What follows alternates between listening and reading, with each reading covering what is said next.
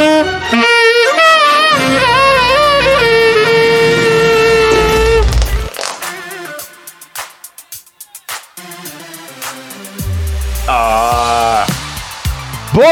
tarde, boa noite, bom dia pra quem estamos começando mais um episódio, primeiro após o nosso hiato de fim, né? Ou melhor, de Nossa, começo de ano barra término, é, exatamente. do nosso podcast Bom Dia Pra Quem, o podcast das pessoas mais ranzinzas do universo. Eu sou o Álvaro, tenho aqui comigo a sempre ilustríssima presença do meu parça Nestor. Como tá aí, Baixão? Bom? Bom, tchau. Ô, Oi, meu nome é Nestor e eu tô aqui, aquele, né? Eu tô Mas, morto sim, há maravilha. 25 anos. Eu sou mo... Eu sou Samara. Eu sou Samara, pessoal. Pois é, pois é, Bastião. Estamos de volta aqui depois desse tempo aí de reenergizar com vezes zero, né? Isso. né? E estamos num novo formato. E eu não sei como agir nesse novo formato, que é esquisito. Álvaro, explique pro público o que está acontecendo. É isso aí. Na verdade, o novo formato É consiste. É explicação. consiste em vocês verem se alguma coisa mudou ou não. Nesse nosso vigésimo episódio, Nestor, a gente, a gente decidiu nos inspirar na nostalgia, cara. Lembra quando a gente estudava e no primeiro dia de aula pediam pra fazer uma redação sobre o que, que você fez nas férias, né? No, no- Sim. nos feriados, Sim. sei lá. É mais ou menos além da essa a ideia. nostalgia- Diga. Uhum. Não, além da nostalgia do negócio, lembra quando a vida era boa? Não, não lembro. É mais ou menos essa a ideia, né? Desse tempo de escola pro nosso episódio. Com a diferença absurda de que nenhum de nós sabe ler ou escrever. E sim falar merda e publicar na, na internet. Bora, bora pro episódio então, velho? Bora, bora, bora. Agiliza. é. Bora, toca a vinheta aí, Alexandrina. Olga, Olga! Bem que eu pedi, bem que eu pedi uma pastilha. Here we go again. Você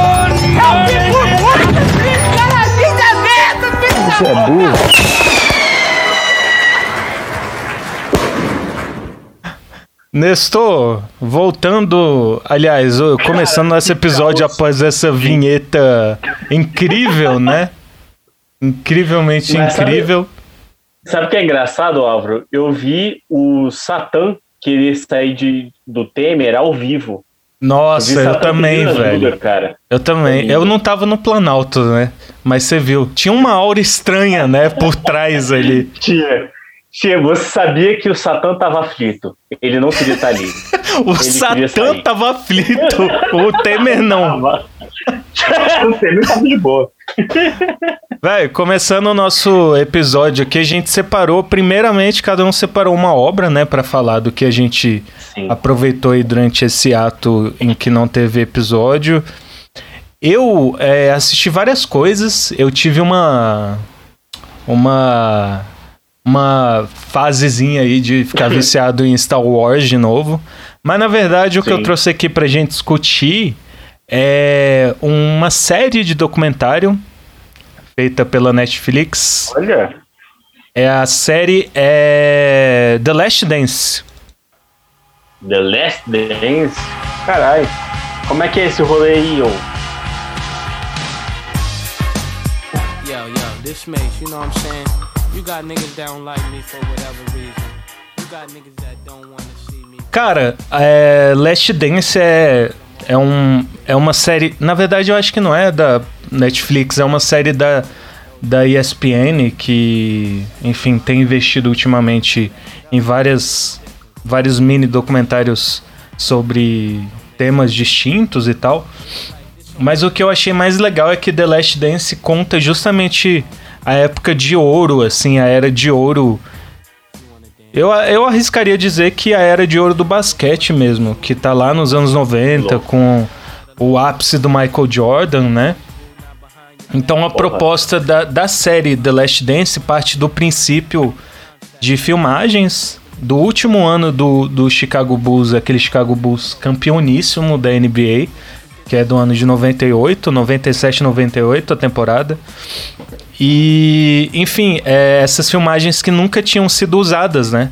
E aí a ESPN pegou essas filmagens e a partir daí fizeram uma série de entrevistas meio que recapitulando é, com filmagens da época também de jogos para mostrar como é que era o Bulls dessa época daí The Last Dance né? Porque seria a última dança desse, desse Bulls isso tem a ver com o discurso do, do próprio técnico Phil Jackson é, no último ano da temporada e enfim aí eles fizeram isso juntaram né e tal Que louco. e, e cara, eu achei Álvaro, e- hum, Não, não, tu tava falando aí de, de Michael Jordan e, e basquete. uhum. É interessante, né, o quanto que isso, isso foi influente naquela época, assim, né? Você agora tá te, agora a gente tá tendo todo esse não sei se é uma, uma, uma coisa pregressa, assim, mas tá vindo, né? A gente teve os documentários do Michael Jordan, você tá falando desse Uhum. aí agora.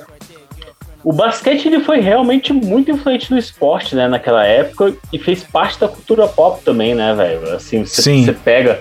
Eu lembro daquele filme.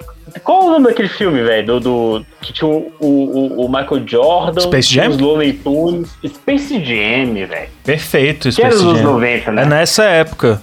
E assim, o Space Jam é até um, do, é um marco interessante também. Tem toda uma questão que eu já vou falar quando eu for falar do Michael Jordan, que o documentário aborda muito bem. Inclusive até demais, é um dos pontos negativos do, do documentário. É que, assim, é- ele consegue montar como se fosse um, um pacotinho pra você se sentir naquela época, sacou? Do Chicago Sei. Bulls ver, e aí, assim, eu vejo que tem alguns problemas estruturais no documentário. Então, como ele parte do princípio de usar filmagens do último ano de campanha da, do time, né? Eles têm que voltar e aí, às vezes, eles têm que voltar pra um ano e aí avançar um pouco a história pra explicar alguma coisa lá e aí voltar depois e tal. Eu acho que os momentos mais é, excelentes no, dentro do documentário são os momentos em que mostram a entrevista, as entrevistas do Michael Jordan, obviamente é legal ver ele falar, ele é um cara super inteligente, assim, empresário, né, hoje em dia e tal. Ele é dono de um time, tá, tá ligado? Ele é dono de um time da NBA hoje, o Hornets. É mesmo? É. Caralho. Charlotte Hornets. É, ele comprou. E, cara, é, é interessante porque em alguns momentos do filme eles mostram, tipo, dão um tablet pro Jordan de uma galera falando sobre ele. E aí ele, tipo, reage, fala: Não, esse cara, velho, tá de bullshit. Tipo, o, Bichos a- tipo os Schmidt, né, cara? isso, tipo a, a clássica rivalidade que ele tem com o Isaiah Thomas, que é um puta jogador do, do Pistons dessa época. E, já, e foram durante duas temporadas rivais do, do Bulls e tal. Mas, cara, eu achei muito legal. É um documentário já antiguinho, assim, na, na Netflix, porque ele saiu em 2019, se eu não me engano, ou início de 2020. Sim. Mas é, é, é muito, muito foda, Ah, velho. irmão. Neguinho falou muito bem dessa porra desse documentário, velho. Eu, Sim. eu lembro de nego falando disso, sacou? Lembro Pois é. disso. E, hum, mas eu, eu acho que os momentos também que esse documentário mais brilha é quando ele deixa um pouco o Michael Jordan de lado. É óbvio, é inegável a influência do Michael Jordan para esses seis títulos do Bulls nessa época, se eu não me engano, seis, eu acho. É, mas outros personagens foram muito importantes também nessa campanha. O próprio técnico Phil Jackson, que é um cara super ligado à cultura nativa, né, da, da América do Norte, indígena e tal. O cara tem toda uma filosofia que circunda esse, esse meio, assim, a, a própria maneira como ele tratava os jogadores de, de coletividade, o rito que é é o último episódio, não vou dar spoiler, porque é uma coisa muito legal, assim, o- como é que o cara deu um des- desfecho para aquele time, para aquela época de ouro. Só. É, é um negócio muito legal e como o documentário consegue montar isso e fazer um desfecho também pro documentário ser bem legal. E os outros comparsas, né, do, do Michael Jordan da época, o, o Scott Pippen e o Dennis Rodman. Duas pessoas também opostas a, a, a entre eles, inclusive, né? O Rodman, aquele, aquela persona mais excêntrica, o cara saía, tipo, antes do jogo, o bicho ia pro cassino e o Phil Jackson falava, velho, deixa ele, é o jeito É dele. tipo Garrincha, né, cara? é, Assim, tipo, ele vai vir jogar, velho, tipo Romário, assim, sacou? Só. Que faz três gols só pra poder ir pro Carnaval do Rio. Essa é uma história verdadeira, tá- inclusive. Tá certíssimo ele. Pois é. Cara, mas, cara, interessante, velho, porque assim. É bizarro, quando a gente pensa em Estados Unidos, a gente pensa automaticamente em futebol americano, aquela porra toda, né? Cara, mas eu acho que o basquetebol, o basquetebola, talvez seja tão influente quanto, né? Quanto, quantas vezes já não viu em séries o pessoal indo lá vendo Lakers ou, sei lá, o próprio Chicago Bulls e tal.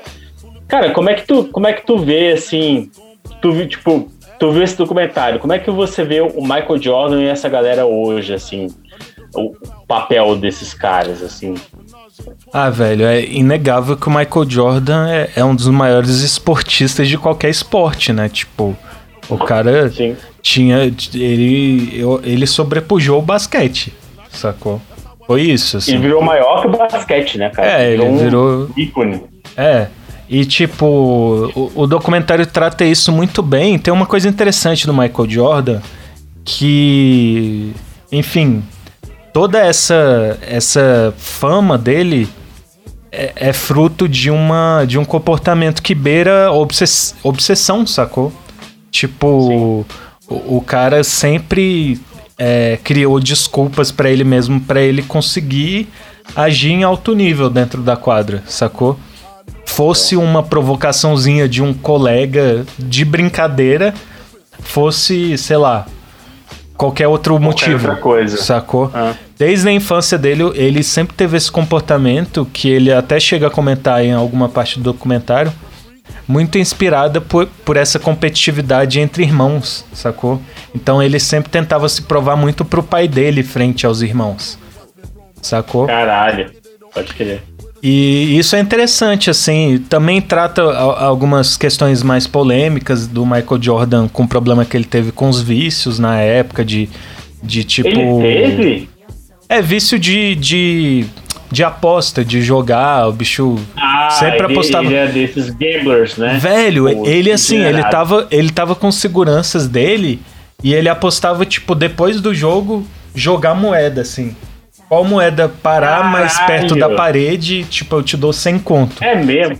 Que fosse disso, 100, não? que fosse 10, 5 conto, eu acho que a satisfação que o bicho tirava era ganhar, sacou? Dos outros, assim. E eu acho que isso mostra muito bem o documentário, até com as filmagens, sacou? Isso é muito rico, assim, pra se ter num num documentário. Que eu acho legal. Mas eu, eu fugi um pouco do que você tinha me perguntado. Uma coisa que eu achei muito, muito foda que o documentário faz é de explicar que naquela época, nos anos 80, é, antes do, do Michael Jordan ter essa grande fama, né? Ele foi um dos primeiros atletas de um esporte coletivo a ter um contrato de exclusividade com uma marca, sacou? Com a Nike, no caso, né? No caso com, com a Nike. E, e isso é interessante porque o sonho dele era, era ser patrocinado pela Adidas. Mas assim. é muito legal ele falando assim. E aí, tipo, eu acho que o que é mais interessante nesse caso é que, velho, isso é um marco concreto, sacou? Antes a galera patrocinava esportista de tênis, esportista de golfe, sacou? Só personas únicas, assim. Nunca um cara de um esporte coletivo. Eu acho que nesse sentido, ele Ah, deu essa só. virada na máquina, sacou? Porra, você vê, hoje em dia isso Cara, é que eu- comuníssimo, velho. Por É, exemplo, não, no próprio tipo, é basquete, tem, a- tem jogadores que têm as suas marcas de tênis, com o próprio nome deles, sacou? Cara, será, que aqueles Jordans, que era o tênis deles, são os primeiros dessa série, assim, que Nike começou? Sim. Porque você pega assim, hoje em dia você tem, sei lá, o Nadal é Rolex, né? tipo, o Neymar, sei lá qual é o tênis que ele usa, assim, mas Será É. que o, Michael Jordan foi o primeiro desses caras que pegou uma série de, de produto pra ser sua, assim? Foi, Sim, né? sem sombra de dúvida. O Nadal, ele já cai naquela questão que já era do- da galera dos esportes de uma pessoa só, né? Que nessa época Sim, já sim, tinha não, uma galera exatamente. patrocinada. Mas de esporte coletivo, o Michael Jordan começou isso. Foi o primeiro. É. Caralho, tipo, ele é mudou, doido. mudou a chave pro mercado, sacou? É, e, cara, tudo, e, né? e isso é só o primeiro parágrafo da história do cara. Tipo, no mundo inteiro o cara já era conhecido. é, e ele tem muito essa questão de, de ser uma esponja dos anos 90 quando eu olho pra ele, velho. Eu olho pra ele, eu lembro de Space Jam, eu lembro da trilha sonora Não, do Space exato, Jam. Exato. Eu lembro dos tênis, dos Air Jordans, os primeiros Air Jordans, tá ligado? Nossa, eu lembro de tempos melhores, né, cara, até. É, também, óbvio. é. Parece tão distante, Naturalmente. né, cara? Mas assim, faz o quê? 90 foi o quê? 30 anos atrás só. É, 90 Então. já tinha celular, cara. pois é, e tipo, o cara mudou a, a engrenagenzinha. Eu acho que é muito legal essa questão do, do documentário ser, ter sido. Eu dei uma olhada aqui, ter sido lançado logo no início da pandemia, lá, lá em maio. E eu acho que assim, não poderia ter sido melhor pra galera que fez o documentário, né? De tipo, ser o momento certo, não tinha NBA, a, a bolha da NBA ainda tava sendo planejada e tal. E, cara, é um documentáriozinho bem bem bom, assim. É, eu ia falar bem breve, mas ele não é muito breve, porque ele tem 10 episódios de uma hora, mais ou menos. Mas Bem é, maneiro, fica aí. né? É, minha indicação foi um ótimo entretenimento aí pra esse ato. Ah, não, é um entretenimento super, super válido, cara. Porque, cara, eu- né, nessa pandemia, mais do que nunca, eu tô nostálgico. Uhum. E eu tenho visto muita coisa nos 90, cara. É bizarro como as coisas eram simples e. Cara, você É. tinha um torneio, você tinha os esportes, nada era assim, tipo, ah, porra. Não era uma preocupação da pessoa o Neymar, sabe? Na vida do país. Até porque tá o ligado? Neymar não existia. sim, sim, mas assim, eu duvido que o Michael Jordan era uma preocupação dos estadunidenses naquela época, assim. Duvido, velho Uhum. sabe? E você tinha todo esse rolê, essas pessoas, sei lá. Eu não sei, eu só tô puto. E. E que legal. Eu só tô puto e quero chorar. É, não, exatamente, tô segurando aqui. Mas é. é então tá. É minha vez? É sua vez, é sua vez. Vou até parar a musiquinha aqui pra você falar. O que que você viu, cara? Qual que foi a sua. A sua. A sua coisinha Tá. que aí do, Eu do vi- seu hiato? É, eu, nesse meu, nas minhas férias, agradecer aos fãs por terem ignorado a gente também durante o hiato. também, você viu que também, né? E sim, foi ótimo. E, é. Mas, cara, eu comecei a a ver filmes aleatórios, assim. Eu, eu, o que que eu fiz? Eu comprei um Fire, Fire TV, né? Que é aquele Uhum. bagulhinho lá do, da, Da Amazon. Amazon. E eu comecei a pegar streamer nele. Uhum. Então comecei. Cara, eu vi o novo filme da, da Sofia Coppola, que é muito bom, On the Rocks, indico. Comecei a, a ver uns filmes assim. Passei muito tempo vendo é, Sopranos até a quarta temporada, que foi exatamente o ponto que eu parei da última vez. Você é horrível, eu te odeio por conta Não, disso. não, o Álvaro. O Álvaro ele tem que me matar e eu vou agradecer se ele fizer isso mesmo. Mas qual o filme que você quer falar que você viu nesse ato que você puxou pra Cara, gente analisar aqui? Exato.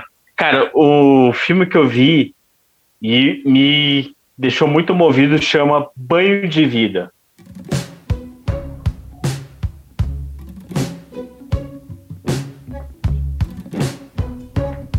Show. Cara, esse filme, é, eu sempre gostei muito de filme francês, cara, porque eu acho que os franceses eles são metidos a besta Uhum, e eles fazem os filmes legais com mulheres bonitas, né? uhum. Cara, esse filme ele me pegou, velho, de surpresa, porque eu fui ver ele com a minha namorada uma vez e ela não gostou muito, achou meio lento, eu parei. E aí outro dia eu falei, ah, quer saber? Vou ver essa merda. Cara, e que filme foda. O filme chama Banho de Vida. Ele tem uma uma galã feminina da, da França que chama Virgin Elvire. Se eu não me engano, o termo é galoa. Galoa. Cara, ela é linda demais. Ela é uma milf linda, maravilhosa. Tá em vários filmes franceses e tá nesse também. E qual que é o rolê do filme? É, são vários caras de meia idade, meio deprês, que nem a gente. A gente é de meia idade, mas a gente vai chegar lá. Então a gente Uhum, só vai manter depressão por mais tempo. Sim. E eles, cara, encontram uma equipe de nado sincronizado, na- nado artístico, né? Masculino. Então é muito hilário, assim, porque são vários caras de meia idade que vão fazer, porra, de nado sincronizado, com os pezinhos arqueados, assim, pra fora da piscina. Nossa, excelente. A proposta já é excelente, velho. Cara, é genial, cara. E, e assim. Não é um filme, velho, que é, é escrachado e óbvio. Ele, ele vai tomando o seu tempo e ele vai pegando em várias questões assim que a gente sente no dia a dia, sabe? Desse rolê de pressão de família, pressão de emprego e tal. E ele vai destrinchando no dado daqueles caras, assim. Cara, e é um filme muito suave, muito engraçado, um pouco deprê, assim.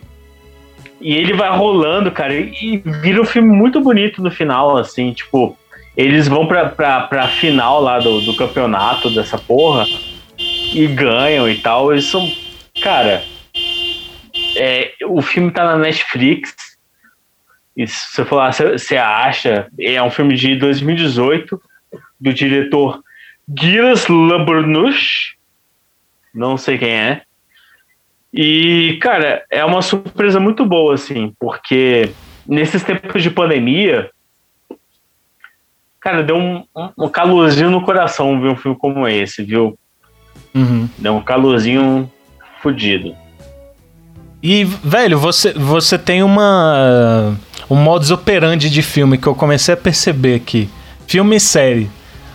Você descrevendo esse filme, velho, me vem muito uma indicação do ano passado que você deu, que era o Afterlife do Rick Gervais, né? Hum, É parecido? é a mesma coisa. É, cara. Eu gosto de coisa deprê, né? Uhum. Eu gosto de coisa deprê que depois fica bonita. E é a mesma vibe. O Afterlife é, é o mesmo, mesmo esquema, né? É tipo é sempre assim, alguém que tem um trauma ou alguma grande, um grande conflito. E pra você superar, você precisa fazer várias coisas, né? No caso do Afterlife é ter amizades. No caso desse filme é você sair da sua família. ter amizades, não ter amigos. Eu, eu, velho, tipo, eu fico me perguntando que você falou que é um filme francês, né?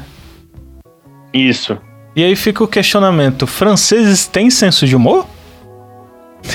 Pra caralho! Eles são chatos. Todos Aham. chatos, né? Mas, assim, não é hilário como se fosse uma coisa britânica, né? Sim. Mas acho que nesse filme, por exemplo, nesse caso, é um lance muito do absurdo, assim, né? Você vê, cara, um negão de dois metros de altura, enorme, gordo, dançando na piscina, assim. É hilário, Aham. assim. É. Remete. re- pelo tipo- jeito, remete um pouco à comédia britânica, né? Também, assim, pelo que É. você falou. Ah, cara, ele- eles, eles são separados por uma guerra, né? Os britânicos os franceses, né? Os franceses são um pouco mais é, incompetentes que os britânicos, mas de resto é tudo igual. Uhum. Eles se acham um tanto quanto o outro. Mas, Sim. cara, esse filme me, me emocionou bastante, assim, tipo, em tempos de pandemia, porque é muito uma coisa da, da união das pessoas, né? Que Aham. estão na merda e se unem, por mais que a coisa seja ridícula, os caras estão lá juntos, né? Sim. Nenhum deles são, são iguais, assim. Todos eles se odeiam muito.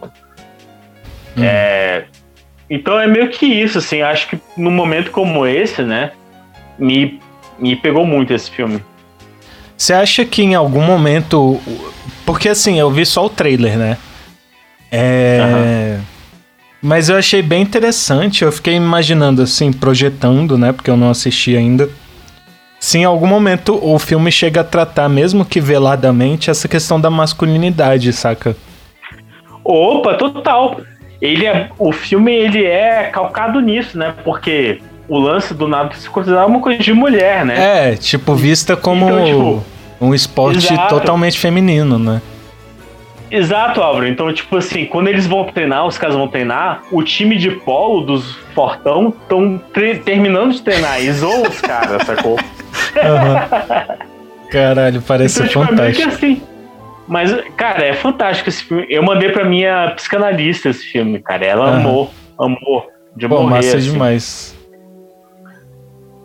E foi um dos filmes, cara, é bizarro, né? Porque Netflix só tem filme bosta, né? Que eles lançam original. Sim. E esse filme, maravilhoso, assim. Eu fiquei, tipo, dormi mais tarde pra ver e chorei no fim, assim. E, e é uma merda, né? Porque você passa a ter esperança pelo mundo, mas aí quando você vai pro mundo, você não tem nenhuma esperança, porque tudo morreu, já é o apocalipse. E eu tô chorando. What you say? Uma musiquinha em homenagem a esse momento triste. What you say? Ah, deu, desculpa. É isso então, Não, cara? Um banho de vida? Cara, Le Grand Banho de Bain. vida. Vejam, vejam esse filme e vejam Michael Jordan. Michael Jordan. Show demais. Michael Jordan. Mar- Marcos Jalder. Marcos Jader. Fica aí um, um abraço pro nosso queridíssimo amigo Jader. Cadê Cara. a Olga? Olga. Olga. Eu acho que a Olga não precisa colocar na- nenhuma vinheta agora. Agora a gente solta o tema, velho. Aproveita que a gente tá nesse formato novo. Sim. Vamos, vamos, vamos, vamos trocar ideia. Que aqui Vamos explorar, vamos é o, explorar. vamos é, o explorar. que, é o que importa. Eu queria falar de outra, outra obra que eu acompanhei no. No, Diga lá, nesse meu ato, caro. assim, na- nas minhas férias, né? Porque quando, quando a gente fala, por isso que eu tomei cuidado pra falar hiato, porque você não tem férias, né, velho? Você ficou na labuta. Não, só me fudendo. Você Porque- que tem férias de três meses aí. Foi o hiato do site, o Nestor tava lá se fudendo. Coitado. E, véi, é, eu, eu vi uma outra obra, na verdade eu li, e eu gostei pra caralho. Eu nunca tinha Qual visto foi? nem lido. Akira, você já ouviu falar? Akira não é um mangá, cara? É um mangá. É um mangá que Ah, teve um, não, já um filme também. Um longa Já animado ouvi também. falar assim. Cara, porque eu tô, tava nessa vibe durante as minhas férias, né? O hiato.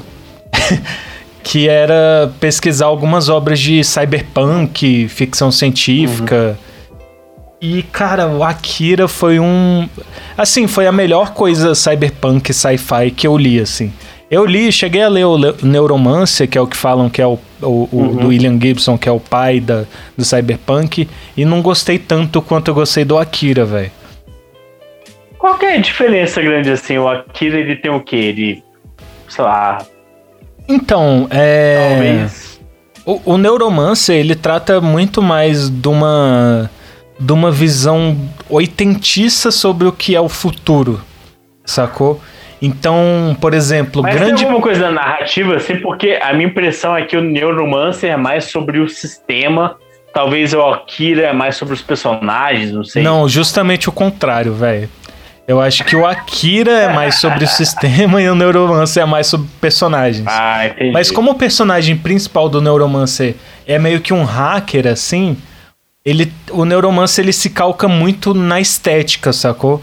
Então, por exemplo, Sei. o hacker tá sempre invadindo as interfaces psicodélicas da internet futurística. E eu não gosto muito disso, sacou? Eu acho que, assim, eu posso estar falando muita merda, mas pra mim envelheceu muito mal. Sacou? É um filme, é um Sei. livro muito legal de, de ver, de ter ambientação cyberpunk, mas pra mim não passa muito disso. Agora o Akira, ele já traz uma coisa muito mais crua que eu acho que é fundamental pra você basear um- uma ambientação cyberpunk, que é, velho, como é que é o sistema daquela época e quem tá ali contra o, o sistema, sacou? Eu não sei também Sim. como é que o Neuromancer, em que ponto o Neuromancer nos, nos dois é, outros livros, né, nas sequências, vai retratar isso, porque eu não li ainda. Pode ser que isso ganhe mais magnitude, né, conforme a história anda. Mas o Akira fechadinho, eu peguei pra ler a, a edição da JBS, que tá muito boa, assim, com a ressalva da, da orelha do, do, do mangá, que, tipo, não sei por que eles não traduziram, não faz muito sentido, que a orelha, a orelha geralmente tem um resumo da, da edição passada, né, do... Do, da, é, da edição passada do mangá e tal. Mas é muito legal, cara. O, o Akira eles passa em 2020, vão rolar as Olimpíadas de Tóquio. Ou seja, além disso, ele é ele é meio profético, saca? Mas vem cá, o Akira não é um pouco antigo, velho? Também. É de 87, se eu não me engano. Só que 87? É a mesma É. época então do Neuromancer. Ou Neuromancer é Mais ou menos, é. Mas o, o que eu acho legal é porque tem toda essa questão da, de tratar sobre guerra, de, de tratar sobre é, uma sociedade à beira do colapso, sacou? É, em alguns momentos Nem trata sobre agora, né? política. E o mangá aborda isso muito melhor, muito mais detalhado. Inclusive o mangá, o, o, o anime, aliás, o filme, eu acho que não chega a abordar nem 10% do que é um mangá, sacou? Que é justamente essa questão de. Da, da, da- do, do efeito, das, das consequências das ações dos personagens naquele mundo e tal. E basicamente, assim, uma sinopse pra quem não conhece. O Akira se passa em Tóquio, né, de 2020. Vai rolar as Olimpíadas de Tóquio, assim como rolaria no nosso ano. E só que a única diferença é que é, é, é uma cidade chamada Neo Tóquio. Eu acho que é Neo Tóquio. E. Em oit... Ah, não, 87, eu me enganei que 87 é o evento que, naquele mundo, alguém lançou uma bomba atômica, que mais tarde na história vai ser explicado o que era essa bomba atômica. E a partir daí é, criou-se toda uma série de, enfim, de tratativas do governo e tal para tentar conter os reflexos do que é essa bomba. E a partir daí, enfim, um grupo de, de, de arruaceiros, Nestor. Então, estão ali os, os jovens, jovens ba baderneiros, jovens ba ba badernistas estão ali com suas motos, né? Tem a, a clássica moto do, Eu do Akira. com isso. Você não consegue se, se acostumar com o Jacan. Não dá, não dá.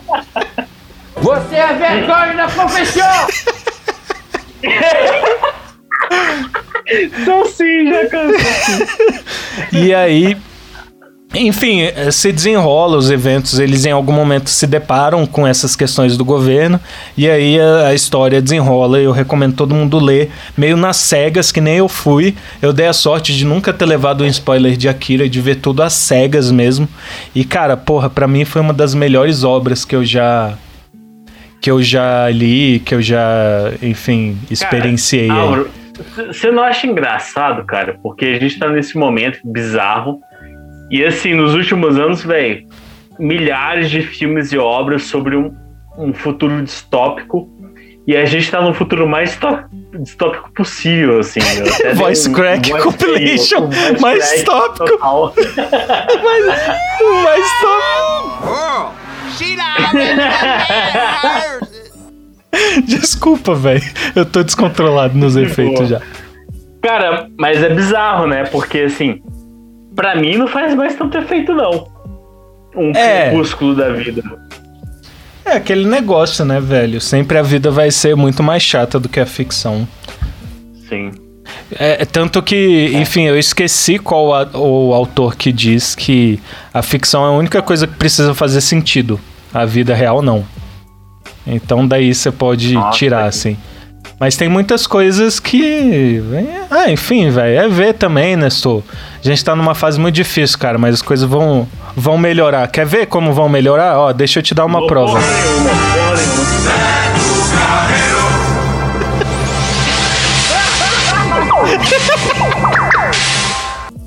Desculpa. A melhor coisa que a gente fez na vida, ouvintes, foi véio, fazer essa porra ao vivo, velho. É muito hilário. Porra, é essa, velho. O que que tá acontecendo? Não, mas eu, não, eu queria falar, velho, de uma obra também que eu vi. Manda. Eu até, até falando com a Aura, velho. Chama é, King of Staten Island. O Rei de Staten Island. Hum, Na tradução direta. Que é um filme do. daquele bicho lá do 40 anos de Virgem. Virgem de 40 anos. O Judd Apatow. ah, pode crer. Cara, assim, a galera fala mal muito dele porque ele é- talvez seja um pouco machista, mas eu acho que, velho. Não, porque o Judge Apatow, ele faz filmes sobre amadurecimento, sacou? A galera Sim. fala mal dele, que ele é machista e tal, mas é, é cara, é porque homens amadure- amadurecem muito menos que mulheres, sacou? E muito tempo depois, se você for pegar, sacou? Comumente, Pegar assim, é. Ela é muito mais adulta que você, assim. Com certeza. Que nós. É, assim, ele, ele, eu acho que ele trata de uma forma um pouco mais, é, digamos, sutil, assim, por exemplo, no Vi- Vi- Virgens, no Virgens de 40, no Virgem de 40 anos, e naquela série Love também, né, velho? Eu acho que tem muito disso. Sim. Não, tem muito disso. Não é, não é um, uma- um filme de machismo por machismo, de fazer piada como se, se você fosse um stand-up brasileiro, sacou? Aham. E eu sinto que ele, o Judge nos filmes, ele, ele faz o seu próprio ama- amadurecimento falando dessas porras, sacou? Então, tipo, você pega o Vídeo de 40 anos, o o Love, que é a série que tem no Netflix, o, o Ligeiramente Grávidos e o This is 40, esses são os 40. É tudo sobre isso, cara. Uhum. E eu me identifiquei bastante, assim, sabe? Porque, cara, homem realmente, homem, homem é foda, sacou? Homem acha que é moleque até ter 40 e poucos anos. Uhum.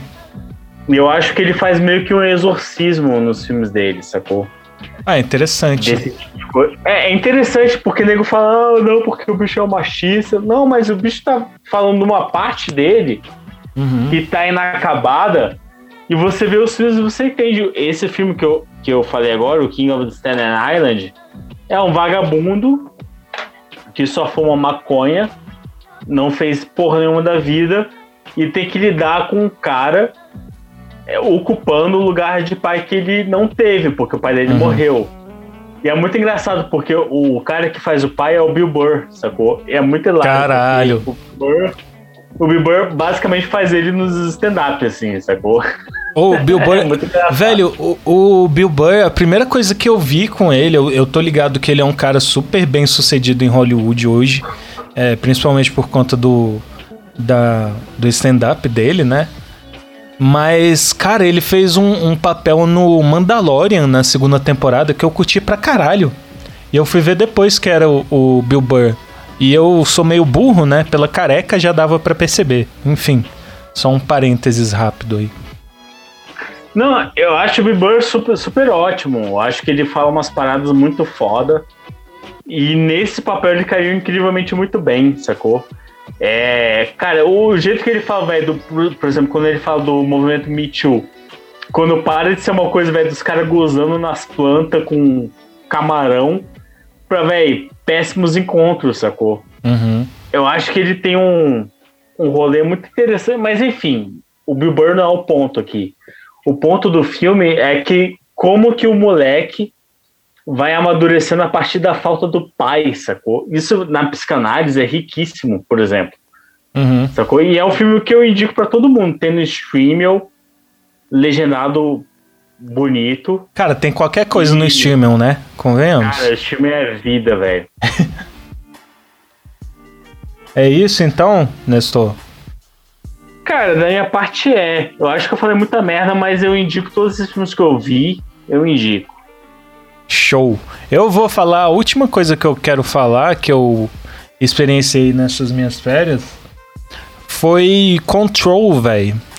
Control é um, um jogo. O videogame? Eu É. sempre quis jogar essa porra. É o com jogo da. Page, não é, velho? Não. É o. o Ellen Page é o Beyond Two Souls. É verdade. Que é com o David Cage, que é o, o diretor que tu curte, que é o cara que fez o Heavy Rain. E o Detroit. Hum, É, o Control, cara. Mas eu acho que você vai achar interessante a premissa dele, por mais que eu não tenha gostado nem um pouco.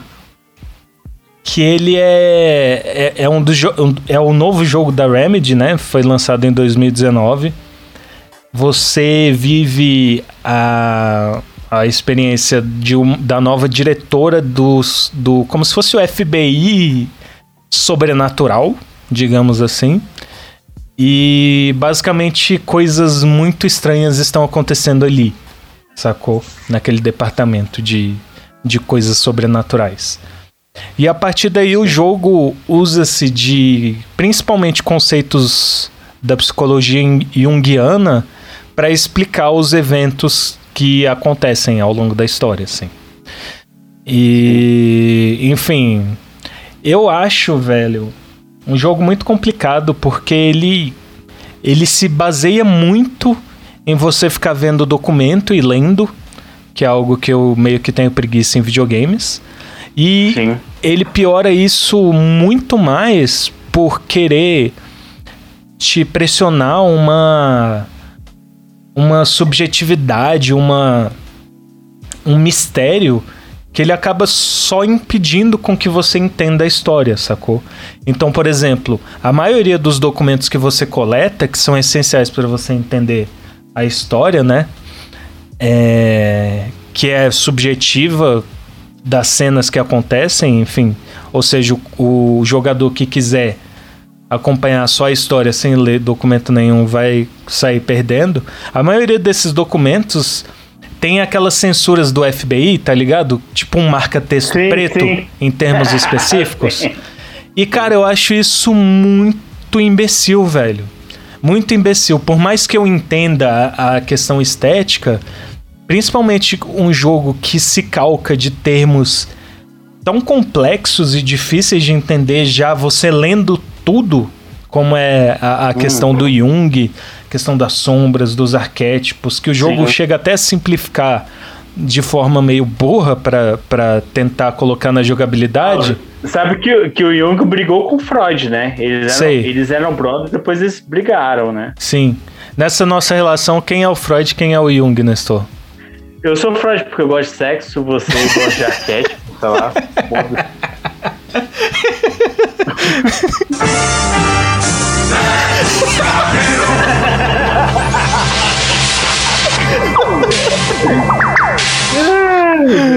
Ai, psicologia. Não, mas é isso, cara. Eu queria falar só. Tipo, a jogabilidade do, do, do Control é muito legal. Isso é um ponto positivíssimo, assim, tipo, atirar no jogo, a movimentação é muito legal. Ele é um jogo que tem uma dificuldade legal, assim, que te propõe um desafio. Só que é, eu acho Apenas muito pretencioso, sacou? Muito pretencioso e na, Ah, na hora de é- usar os conceitos Mas, Álvaro, essa galera do, do, do, do Detroit Prime, Detroit whatever, é super pretensiosa. Não, mesmo, mas não é a mesma Detroit galera, não é velho. não. não é a mesma acabou galera. de falar que era. Não, eu falei que não era. Ah, então. Desculpa aí, ô, ô, produtores do. do Desculpa aí, Jung. e cara, eu joguei esse Control. Tem mais alguma coisa que eu joguei? Não, acho que a gente já pode acabar o episódio, já tá bom, né? Não, já, mas se quiser deixar uma linguiçinha aí pra depois, pra gente comer gostoso. Vamos ver. Não, não tem, não tem linguiça não. Ó, o episódio, episódio vai acabar, tá? Você quer falar mais alguma coisa? Eu quero só, velho, dar uns cumprimentos, é, porque o Brasil não tem jeito, todos vamos morrer. É isso. Que isso é um perigo esse negócio. Mata um perigo, Álvaro. É mesmo. Até semana que vem, gente. Tchau.